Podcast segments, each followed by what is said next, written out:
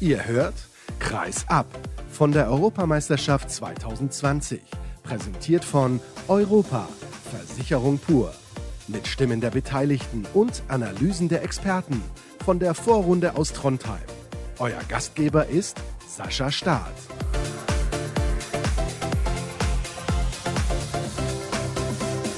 Ein letztes Mal sprechen wir bei dieser Europameisterschaft über ein Spiel der deutschen Mannschaft in Trondheim. Hallo und herzlich willkommen zur nächsten Folge von Kreis ab. Bei mir sitzt der Kollege Erik Eggers von Handball Insight, der sich vielleicht die schlechteste Turnierphase der deutschen Mannschaft bei diesem Turnier ausgesucht hat, um live vor Ort mit dabei zu sein. Er lacht schon. Wir sprechen jetzt über ein knappes Spiel gegen Lettland. Mit 28 zu 27 hat sich die deutsche Mannschaft durchgesetzt und zum Sieg gegurkt. Das muss man, glaube ich, so sagen. Ja, die Mannschaft hat sich das Ergebnis quasi erzittert, wenn man ehrlich ist. Es war in den letzten 15, 20 Minuten ein einziger Krampf. Und man fragt sich eigentlich, was da genau passiert ist.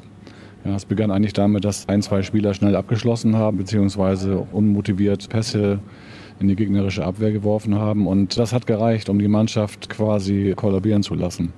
Das fand ich schon ein bisschen erschreckend, wenn ich ganz ehrlich bin weil das ja dann auch in der Hauptrunde nochmal ein ganz anderes Ausmaß annehmen könnte. Aber wir wollen konkret bei diesem Spiel bleiben. Es begann ja eigentlich gar nicht so schlecht. Die ersten zehn Minuten hat Lettland eigentlich auch einen guten und souveränen Eindruck gemacht. Hatte man vielleicht auch nicht so erwartet. Dann hat die deutsche Mannschaft das Spiel aber in die Hand genommen und führte zur Pause relativ souverän. Ja, das fand ich auch. Das lief eigentlich programmgemäß, also wie man das so erwartet hatte. Äh, auch die Spanier hatten ja recht große Schwierigkeiten am Anfang gegen Lettland.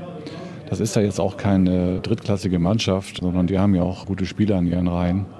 Aber trotzdem muss man ja auch sehen, dass Lettland mit dieser wirklich lupenreinen 6 zu 0 Deckung dem deutschen Spiel sehr entgegenkommt.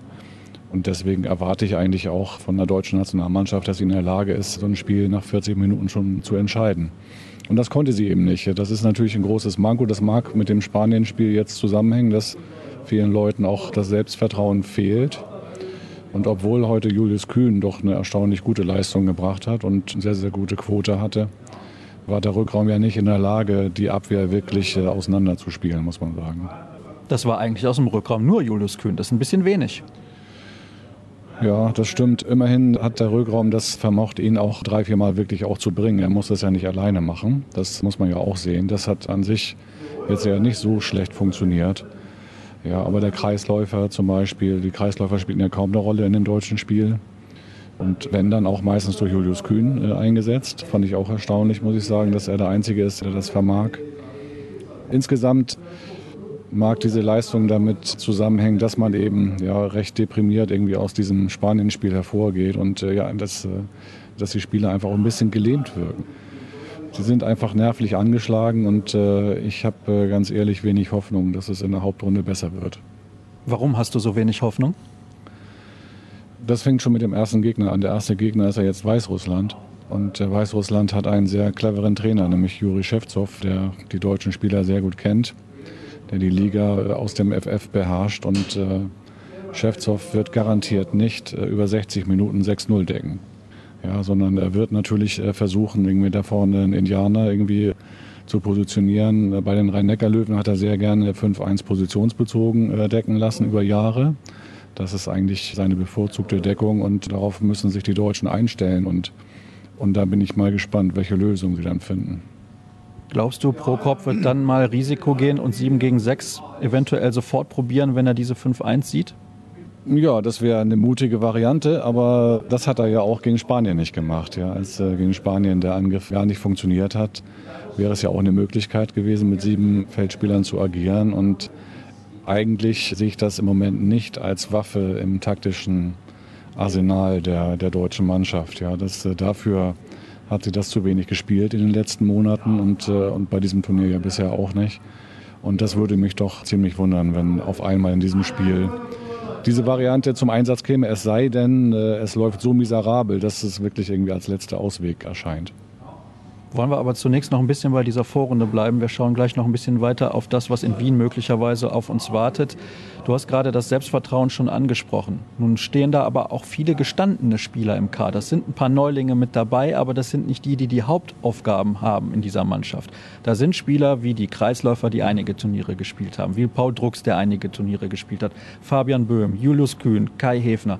Das sind erfahrene Bundesligaspieler. Muss man nicht von solchen Spielern erwarten können, dass sie auch nach einer hohen Pleite gegen Spanien mit einer Führung im Rücken zur Pause gegen Lettland so ein Spiel souverän runterspielen? Ja, na klar muss man das erwarten. Aber man fragt sich halt, warum das nicht der Fall ist. Das ist auch für mich wirklich ein großes Rätsel, dass dem nicht so ist. Ja, ich frage mich halt, ob diese Geschichte, die ja von Anfang an schwierig war zwischen Mannschaft und Trainer, ob das immer noch in, in diesem Turnier auch nachhalt. Ja, es gibt halt Spieler, die machen auf mich jetzt nicht den Eindruck, dass sie unter diesem Trainer das größte Selbstvertrauen haben. Ja, so jemand wie Julius Kühn, der ja eigentlich der wurfgewaltigste Rückraumspieler ist, den wir haben oder den die deutsche Mannschaft hat, ist ja eigentlich in der Nationalmannschaft jetzt in den letzten Monaten, beim letzten Turnier war er nicht dabei, 2019, aber 2018 hat er auch eine sehr schlechte Geschichte unter Prokop gehabt. Und keine Ahnung, ich kann das von außen wirklich schlecht sagen, was da, was da im Argen liegt. Auf jeden Fall spielt die Mannschaft nicht so, wie sie spielen sollte. Jetzt hat eben Christian Prokop nach der Pressekonferenz nochmal betont, dass nicht auf jeder Position der beste Spieler zur Verfügung steht. Das ist bekannt. Er wollte aber auch gleichzeitig betonen, dass es keine Ausrede sein sollte, denn die Spieler, die er dabei hat, die sind gut. Wie gut sind die denn wirklich? Das sind sehr gute Spieler, ja. Das sind Spieler, die sich jedes Wochenende in der Bundesliga wieder durchsetzen. Und von denen kann man erwarten, dass sie hier gegen eine lettische Mannschaft, die nicht auf allen Positionen wirklich internationale Klasse darstellt, irgendwie auch deutlich gewinnt. Ja, und von diesen Spielern kann man das erwarten. Ja, aber es ist eben nicht der Fall. Und da fragt man sich halt, was da los ist. Ja, es, irgendwas muss da ja sein. Ja, es, ich weiß nicht, was passiert oder wie Mannschaft und Trainer miteinander umgehen. Keine Ahnung. Mein Eindruck ist, dass das Gesamtsystem einfach nicht passt. Es gibt viele Dinge, auf die offenbar immer wieder äh, sozusagen neu äh, aufgepasst werden muss und die nicht irgendwie automatisch laufen, die eigentlich aber automatisch laufen müssen, wenn man in der Nationalmannschaft zusammenkommt. Inwieweit beziehst du das auf die Person Christian Prokop konkret? Ja, ich finde immer noch, dass er unsicher wirkt und ich kann auch manche Dinge, die er macht, äh, in Sachen Aufstellung nicht verstehen. Ich habe nicht verstanden, warum Julius Kühn in so einem Spiel wie gegen Spanien nicht von Anfang an spielt auch wenn er natürlich den langen Weg auf die Bank gehabt hätte, weil er ja eben nicht Abwehr spielen soll unter, unter Prokop oder da nur der dritte Mann ist. Ich habe heute auch nicht verstanden, warum Andy Wolf nicht wieder startet, weil Dagur das eigentlich auch aus psychologischen Gründen immer gemacht hat. Also Dagur hat das immer so gesehen, dass Andy Wolf eigentlich nur richtig stark sein kann, wenn er von Anfang an spielt. Wenn er von der Bank kam, war das halt meistens nicht der Fall. Und warum soll man jetzt nicht Andi weiter das Vertrauen geben? Das ist für Andi Wolf kein gutes Spiel gewesen heute. Ja, dann kommt er rein und es ist genau das passiert, was Daugo immer gefürchtet hatte in seiner Zeit als Bundestrainer. Andi hält keinen Ball. Ja, es hat ja heute eine Quote 6-0 und das darf eigentlich nicht passieren als Nationaltorhüter. Also, das sind deutliche Worte des Kollegen Erik Eggers. Jetzt haben wir gesprochen über das, was hier war. Jetzt sprechen wir noch ein bisschen konkreter über das, was uns in Wien erwartet. Ich habe mit einigen Spielern in den letzten Tagen da schon drüber gesprochen. Die Stimmung hier in Trondheim ist in der Halle sehr, sehr ungewöhnlich, weil die Spieler es aus der Bundesliga kennen, dass ein bisschen mehr los ist und natürlich auch letztes Jahr bei der Heimweltmeisterschaft einige von diesen Spielern ein ganz anderes Gefühl von der Tribüne vermittelt bekommen haben. Jetzt in Wien werden wieder mehr deutsche Fans dabei sein. Die Halle wird in der Regel ausverkauft sein, wenn Deutschland spielt. Glaubst du, das wird Einfluss haben auf die Leistung der deutschen Mannschaft? Nö, glaube ich nicht. Ich glaube, das wird überhaupt keine Rolle spielen. Also in so einem Spiel Deutschland gegen Weißrussland wird ja die Stimmung auch jetzt nicht irgendwie brutal aufgeheizt sein. Ja. Also natürlich wird es viel mehr deutsche Fans da geben, aber ich kann mir nicht vorstellen, dass die Halle da komplett ausverkauft ist bei so einem Spiel. Und dann gibt es das zweite Spiel gegen Kroatien und da bin ich ziemlich sicher, wird das eher ein Nachteil sein, weil sehr viele kroatische Fans in der Halle sein werden. So wie 2010 bei der Europameisterschaft, da war das auch der Fall. Ja, insofern kann man sich da auch eigentlich quasi auf eine feindselige Halle einstellen. Das ist aus meiner Sicht kein Vorteil. Was glaubst du denn, wird sportlich mit der deutschen Mannschaft in der Hauptrunde so passieren? Ja, es, es, kann natürlich immer sein, dass der Knoten platzt. Ja, das kann manchmal mit einem Spiel passieren. Ja, und man wundert sich, dass auf einmal alles funktioniert. Ja, das ist nicht ausgeschlossen. Ja, aber es muss natürlich schon sehr gut laufen. Ja. Sie müssen irgendwie dieses Spiel gegen Weißrussland gewinnen. Und wer weiß, vielleicht gewinnen sie das Spiel dann äh, gegen Kroatien auch. Die Kroaten haben sie ja nun zuletzt auch geschlagen. Und das ist alles möglich und alles denkbar. Aber eigentlich müssen sie die Kroaten ja, um das selbst in der Hand zu haben, auch wirklich sehr hochschlagen. Sie müssen ja eigentlich mit fünf, sechs oder sogar sieben Toren gegen Kroatien gewinnen. Und das sehe ich im Moment nicht, dass die Mannschaft das kann. Wir könnten noch sehr viel besprechen, Erik, da bin ich ganz ehrlich. Mindestens eine halbe Stunde. Irgendwann wollen wir natürlich auch mal Feierabend machen. Aber was ich auf jeden Fall von dir gerne noch wissen möchte, ist, glaubst du, dann wird es vielleicht fürs Finalwochenende zumindest noch reichen, Spiel um Platz 5? Oder was könnte da noch einen Unterschied ausmachen, um doch noch ins Halbfinale zu kommen? Ich sage jetzt mal Steffen Weinhold. Ja, Steffen wäre natürlich die richtige Alternative. Die Frage ist, ob er das kann, ja, in seinem Gesundheitszustand. Und ich weiß auch nicht, was da abgesprochen äh, gewesen ist. Ich habe ja Prokop schon nach dem zweiten Spiel danach gefragt, nach dieser Variante, und er hat nicht dementiert. Scheint nicht ausgeschlossen zu sein. Aber eine seriöse Prognose, was da in Wien passiert, kann man eigentlich nicht abgeben. Ja, also wenn sie das Spiel gegen Weißrussland verlieren, dann wird es natürlich ganz schwierig. Und wenn sie die ersten beiden Spiele gewinnen sollten, dann ist natürlich wieder alles möglich das kann sich wirklich sehr, sehr schnell ändern. Also dafür habe ich schon zu viele Europa- und Weltmeisterschaften erlebt, irgendwie, dass ich da jetzt irgendwie klar sagen würde, was da jetzt passiert. Ja, das wäre auch nicht, nicht wirklich klug. Aber du kannst eine konkrete Prognose abgeben, was du glaubst, ob Steffen Weinhold kommt oder nicht. Das weiß ich auch nicht, weil ich ja nicht weiß, wie es am Körper geht. Und da wird der Verein nämlich an auch mitsprechen.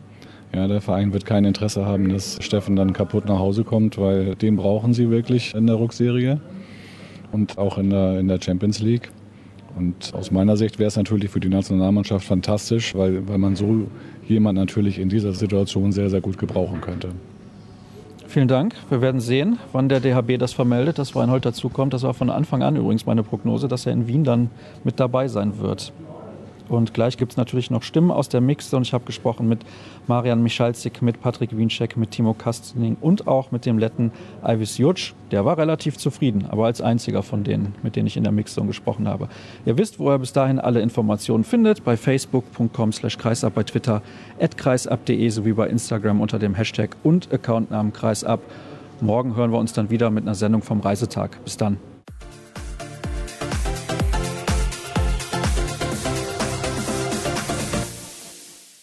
Marian Michalzik, knapp habt ihr gewonnen heute gegen Lettland mit 28 zu 27, aber wenn wir ehrlich sind, das kann nicht euer Anspruch sein.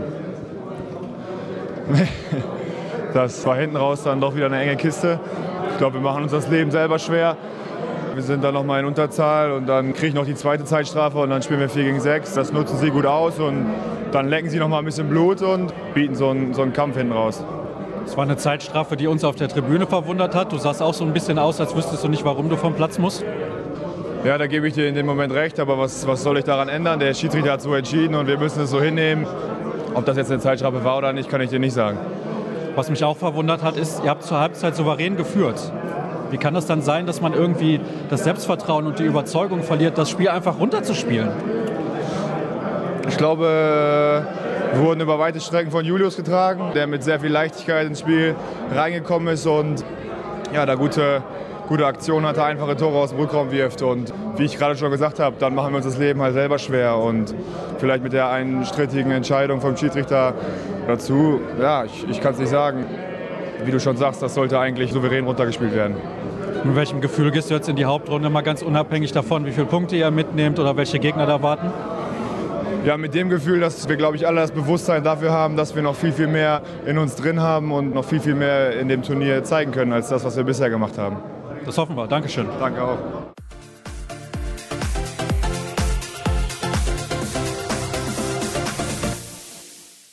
Ja, Patrick Winczek, wenn man auf das nackte Ergebnis guckt, dann kann man, glaube ich, nicht zufrieden sein, oder? Ja, ich glaube, wir können mit zufrieden sein, dass wir das Spiel gewonnen haben. Ich, ja, ich habe schon oft gesagt, irgendwie, wir hatten alles in der Hand. Wir haben mit fünf, sechs Toren ständig geführt und am Ende haben wir es leider wieder spannend gemacht, unnötig. Welche Gründe siehst du dafür? Ja, kann ich selber nicht beantworten, ob wir zu unkonstant sind.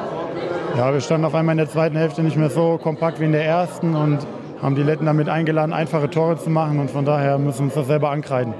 Wenn man so ein bisschen zuhört, was auch deine Mitspieler so sagen, alle sprechen über das Selbstvertrauen. Das ist ganz, ganz wichtig. In den vergangenen Turnieren hat man das immer wieder gesehen. Warum fehlt euch das im Moment? Ich glaube, wenn man, wenn man nicht gut spielt, dann ja, ist man nicht voller Selbstvertrauen. Und das ist ein harter Weg, sich wieder da rauszuarbeiten. Ich glaube, man hat gesehen, dass wir gerade nach dem Spanienspiel oder im Spanienspiel dass wir ein bisschen verunsichert waren. Und das kriegt man natürlich nicht schnell aus den Köpfen. Kriegt man halt immer aus den Köpfen, wenn man ein gutes Spiel macht. Und ich fand, wir haben das heute teilweise echt gut gemacht. Aber ja, jetzt steht natürlich am Ende wieder nur ein Tor Unterschied. Und jetzt sagen wieder alle, ja, wir hätten ein schlechtes Spiel gemacht.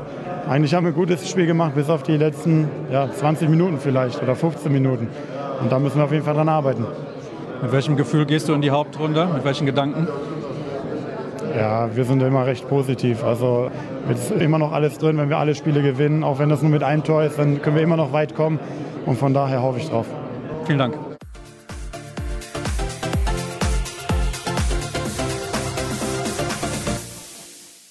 Timo Kastening, du hast jetzt im Prinzip ja schon mit allen Kollegen gesprochen hier in der Mixzone. Was war denn das Kernthema? Ja, wie so ein Einbruch halt kommen kann. Ne? Das habe ich schon, glaube ich, jetzt gerade 20 Mal versucht zu erklären. Wenn man es im Spiel wüsste, dann würde man es ja auch versuchen, schneller wieder abzustellen. Das Spiel war gefühlt schon durch und dann fängt jeder an, so ja, sich einen kleinen Fehler zu erlauben. Und ein kleiner Fehler, wenn sieben Leute auf der Platte stehen, sind sieben kleine Fehler und die Letten waren kampfstark genug, dann auch die Tore zu erzielen und wieder ranzukommen. Dann war die Halle da für Lettland und ja, die haben überragend gekämpft und am Ende haben wir das Ding dann duselig über die Zeit gebracht. Aber ja, wir sind jetzt in der Hauptrunde und jetzt müssen wir zusehen, dass wir die Fehler abstellen und deutlich besser spielen. Was mich ein bisschen überrascht hat, auch im Vorfeld, war immer die Ansage, ja, das ist ein Spiel gegen Gegner, wo wir auch aufpassen müssen. Warum geht ihr eigentlich nicht mal so mit richtig breiter Brust raus? Mit der Überzeugung, dass ihr als deutsche Mannschaft gegen Lettland vielleicht mit plus 10 gewinnen könnt oder müsst? Ja, das wollten wir. Wir wollten rausgehen und, und alles raushauen, was wir haben und am besten am Ende mit 10 oder 12 Toren gewinnen. Wenn das Spiel aber so läuft wie heute, die Letten sind kampfstark, sie sind nicht so schlecht. Das muss man ja auch wirklich mal sagen. Die haben einen der weltbesten Spieler auf Raum rechts, dass dadurch die anderen Mitspieler auch noch mal besser werden, ist glaube ich auch jedem klar. Und da muss man immer mit Respekt rangehen. Trotzdem wollten wir das Spiel höher gewinnen als mit einem Tor. Ich glaube, das ist jedem klar und sollte auch unser Anspruch sein. Glaubst du, es kann euch nochmal einen ganz entscheidenden Schub verleihen, dass ihr jetzt in Wien ein paar mehr Fans hinter euch haben werdet? Ich hoffe. Also ich glaube, die Fans, die hier waren, haben alles gegeben. Aber trotzdem ist es so, wenn in Wien vielleicht noch mehr deutsche Zuschauer kommen und ja, die Halle zu unserem Heimspiel machen, ja, dann gibt dir das unglaublich viel. Ja? Und da hoffen wir auf jeden Fall drauf. Mir fällt übrigens auf, du bist einer der wenigen Akteure und damit will ich nicht alle pauschal kritisieren, die mit sehr viel Ehrgeiz, Elan und Überzeugung hier bei diesem Turnier auftreten. Wie kannst du das vielleicht an deine Mitspieler noch ein bisschen übermitteln? Das würde ich gar nicht sagen, weil ich finde immer, jeder Spieler hat seine eigene Art und Weise, sage ich mal, Emotionen zu zeigen. Also nur weil ein Spieler jetzt nicht jedes Mal die Arme hochreißt, wenn er übers Feld läuft, heißt das nicht, dass er keine Emotionen zeigt oder sich nicht in die Mannschaft einbringt. Ich finde, da muss man immer mit aufpassen. Ich glaube, jeder Einzelne kann von der Körpersprache einfach noch mehr rausgehen.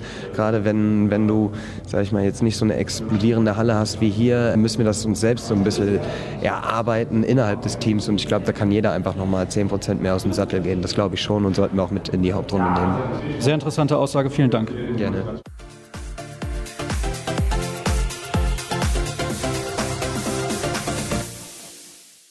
Ivis Joc, herzlichen Glückwunsch zu einer guten Leistung. Ich glaube, mit dem Ergebnis könnt ihr sehr zufrieden sein. Was soll ich sagen? Ja, wir haben uns gehofft, dass wir heute ein bisschen äh, Deutschland ärgern. Und am Ende war es auch tatsächlich so. Hat ein bisschen äh, nicht gereicht für Punkte, aber trotzdem haben wir uns gut präsentiert und davon ich bin stolz auf die ganze Mannschaft. Warum glaubst du, war das möglich, dass ihr in der zweiten Halbzeit Deutschland noch mal ärgern konntet? Ja, das dritte Spiel, Deutschland ist müde, wir sind müde und da ist alles möglich. Ja. Und zurzeit läuft auch bei Deutschland nicht rund. Erstes Spiel gegen Holland haben die dominiert, gegen Spanien sah es anderes aus und wir haben gehofft, dass wir noch eine Chance. Da mussten wir einfach daran glauben und nicht aufgeben. Nach der Halbzeit beim Zwischenstand minus 5 haben wir nicht aufgegeben, weitergekämpft und ja, am Ende war es knapp. Merkt man das dann auch auf dem Feld als Gegner, dass die andere Mannschaft ein bisschen verunsichert ist? Ja, doch, doch, doch, merkt man. Und die Bälle fliegen nicht so schnell und die Automatismen funktionieren nicht so richtig zu unserer Günste. Wie bewertest du denn jetzt das Turnier insgesamt für euch? Das war eine Premiere, ihr seid zum ersten Mal mit dabei gewesen, auch für dich wo du schon ein älterer Spieler bist, sicherlich nochmal eine ganz, ganz spezielle Erfahrung. Ja, ja, natürlich. Für Lettland, das war das war ein einzigartiges Erlebnis. Das erste Mal in der Geschichte von Lettland bei EM dabei zu sein. Und glaube, im Großen haben wir uns gut präsentiert. Außer das Spiel gegen Holland. Aber sonst hat es Spaß gemacht, gegen solche Leute zu spielen. Vielen Dank.